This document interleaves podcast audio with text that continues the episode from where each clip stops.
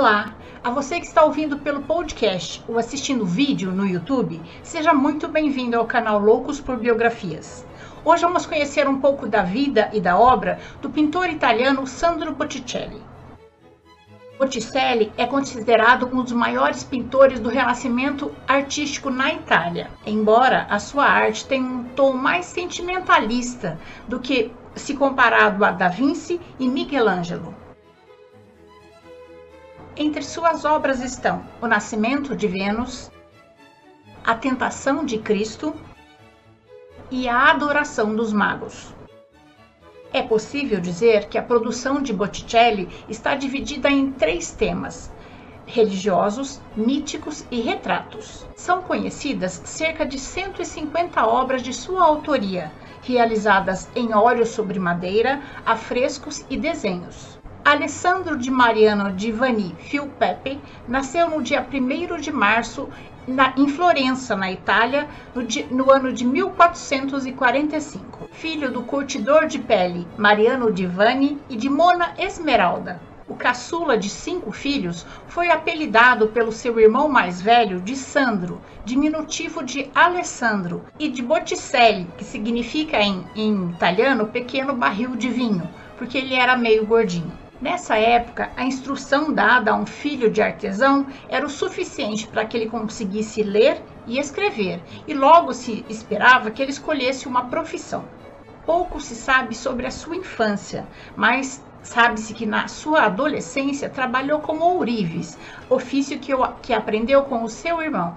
Botticelli já apresentava uma inclinação para a pintura e, diante de sua obstinação, aos 17 anos, seu, seu pai o apresentou ao artista Filippino Lippi, um dos maiores mestres de Florença na época, e com ele iniciou-se na pintura. Por meio de Lippi, Botticelli aprendeu a técnica de perspectiva linear e o uso de cores pálidas e ressonantes, muito usadas nas obras dos renascentistas. Em 1469, Florencio de Médici, governador de Florença, contratou o pintor Piero Pollaiolo para executar sete quadros que representassem as sete virtudes, para decorar o salão do Tribunal de Mercanzia. Mas o ourives Antônio Filipepe não concordava com a decisão. Ele que havia elaborado os primeiros estudos para a primeira virtude, a caridade, queria introduzir o seu irmão mais novo, Sandro, no mecenato dos Médicis. Contando com a ajuda de Tommaso Soderini, pessoa de absoluta confiança dos Médicis, Sandro Botticelli foi introduzido ao mecenato dos Médicis e sua obra mostrou-se superior a qualquer das seis pintadas por Pollaiolo. Desde então, Sandro Botticelli passou a servir os Médicis. Nos oito anos que se seguiram, Sandro Botticelli recebeu várias encomendas da igreja e da corte dos Médicis. Entre elas, Judite e a degola de Holoformes e São Sebastião, encomendada pela igreja florentina de Santa Maria Maior. Na adoração dos magos, o artista reproduziu vários rostos da família Médici, entre eles Juliano, o irmão de Lourenço. O aristocrata exigiu que o seu rosto aparecesse em uma das faces de um dos três reis. Até o próprio Botticelli aproveitou para retratar-se no canto direito da obra. Em 1478, pintou a Alegoria da Primavera para a Vila de Castelo, residência de verão dos Médici.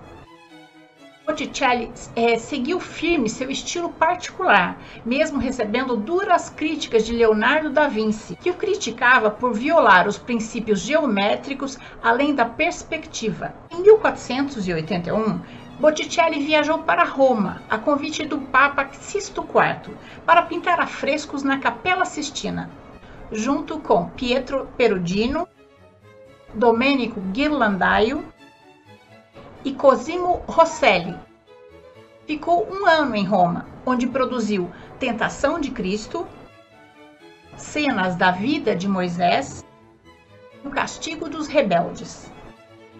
Voltou a Florença em 1482. Estava no, no, auge de sua carreira e recebeu muitas encomendas. Segundo os costumes da época, os seus discípulos o ajudavam na preparação dos materiais e na pintura dos detalhes mais fáceis. E em alguns casos, cabendo ao mestre apenas uh, pintar a fisionomia e alguns detalhes finais. Em 1483, Botticelli pinta Marte e Vênus, na qual reproduz a face de Juliano, em uma obra repleta de alegorias referidas à antiguidade grega. Nesse mesmo ano, pinta sua obra mais famosa, O Nascimento de Vênus, onde a deusa simboliza a verdade e a pureza. Quando os Médicis foram expulsos de Florença, Botticelli passou a pintar com maior intensidade, rigorosas alegorias morais e obras de cunho devocional, como A Calúnia, de 1495, A Crucificação Mística e A Natividade. Obras que representam a imensa devoção religiosa de Botticelli. Mesmo assim, foi vítima de perseguição da, por parte da igreja e teve muitas de suas pinturas queimadas em fogueira, consideradas ímpias. O mesmo destino teve o amigo que o influenciou na velhice, o monge Girolano Savonarola. Girolano foi queimado na fogueira por seu discurso impetuoso, tratando da ira de Deus. Em seus últimos anos de vida, Botticelli afastou-se quase completamente da vida cotidiana de Florença. Praticamente recluso, ele preferia a meditação solitária. Sandro Botticelli faleceu no dia 17 de maio de 1510, em Florença, sua cidade natal. O artista morreu pobre e quase atropelado pela popularidade de seus contemporâneos, como Miguel Ângelo e Leonardo da Vinci deixou inacabadas pinturas que retratam a Divina Comédia de Dante Alighieri.